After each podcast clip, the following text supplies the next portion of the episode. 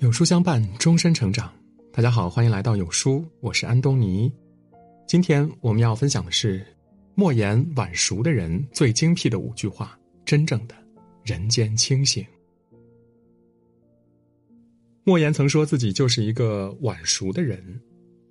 一九五五年，莫言出生在山东高密一个普通的农民家庭。一九七六年，莫言参军了。在部队担任图书管理员的四年中，他阅读了大量的文学、历史、哲学等书籍，这对他后来的创作有着重大影响。直到一九八六年，莫言发表了中篇小说《红高粱》，引起了文坛轰动。后来，张艺谋改编成同名电影，还获得柏林电影节金熊奖。之后，莫言一直笔耕不辍，孜孜不倦，写出了很多优秀作品。到了二零一二年，莫言成功获得诺贝尔文学奖，成为我国第一个获此殊荣的作家。莫言的成功靠的不是天才般的成就，而是靠着一步步勤奋的耕耘。从默默无闻到名闻天下，他这条路走得缓慢且踏实。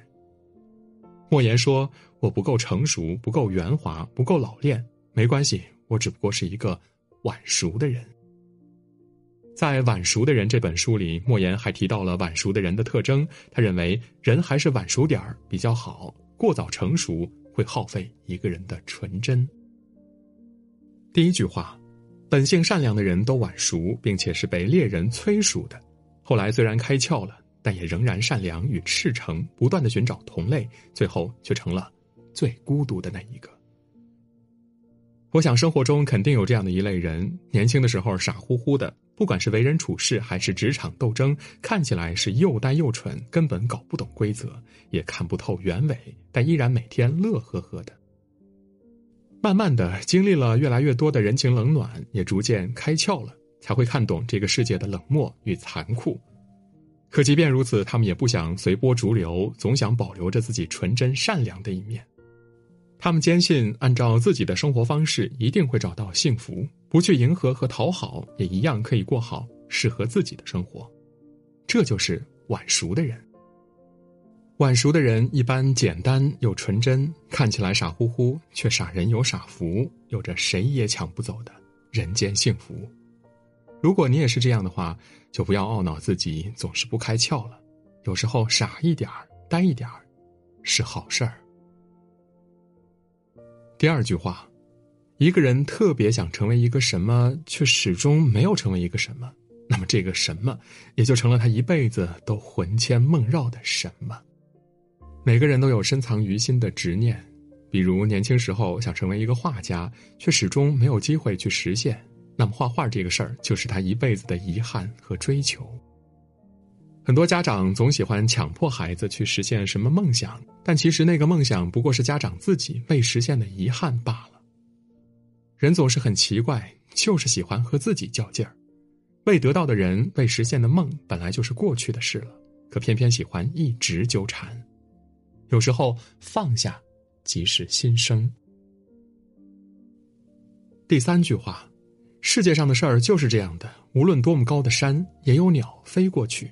无论多么密的网，也有鱼钻过去。诸葛亮曾说：“志当存高远。”一个人立志向，大可以立得远大一些。不管是多么远大的志向，世界上总有人可以去实现，总有人过着你梦想的生活。生活陷入困境时，也别绝望，你要相信自己，相信自己总可以过上理想中的那种生活。理想并不是不可实现，只是你还没有修炼到那个程度。第四句话，人类的幸福是建立在痛苦基础上的。美好的事物之所以美好，是因为丑陋事物的存在。幸福和痛苦是比较出来的，没有痛苦做比较，幸福也是察觉不到的。世间的事就怕衬托和比较。所以，当你遭遇痛苦时，你要想这是暂时的。如果不经历这场劫难，你又如何能感知到平凡的幸福呢？没有经历过饥饿，不会懂食物的重要；没有经历过风波，不会懂平淡的幸福；没有经历过背叛，不会懂诚信的可贵；没有遭受过痛苦，自然不会懂得幸福。第五句话：早熟的人容易对这个世界低头，像成熟的稻谷被生活所累，弯了腰；晚熟的人却像冬日山间的松柏，虽腰身弯折，却蓄势待发。到底什么是早熟和晚熟呢？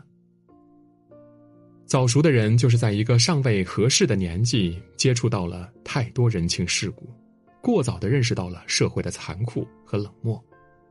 这种人在刚开始的时候肯定会受欢迎，因为他们圆滑且懂事。可早熟也过早的消耗了他们的内心。经历十年、二十年之后，他们就会觉得疲惫，对生活和社会变得消极，很少再生机勃勃、积极向上了。而晚熟的人呢，在别人聪明伶俐的时候，他们又呆又傻，总显得特别天真。但随着心智的成熟和阅历的增加，可能人到中年才开始成熟。但这类人就算成熟了，也会留有内心的单纯，依然热爱生活，愿意去积累和沉淀。著名投资人徐小平曾经说过。往往一些单纯的人更容易取得成功，因为他们没有受到污染。而莫言这本《晚熟的人》就是想告诉我们，哪怕是人到中年，也要保留一些纯真，还要继续热爱生活，不断去学习和创新。俗话说：“好饭不怕晚，好事要多磨。”请给自己多一点时间，我们的一无所成，也许只是晚熟罢了。当你不断提升自己，一直积极向上，那份晚熟的智慧，也许就在前方，等着你。点个再看吧，与朋友们共勉。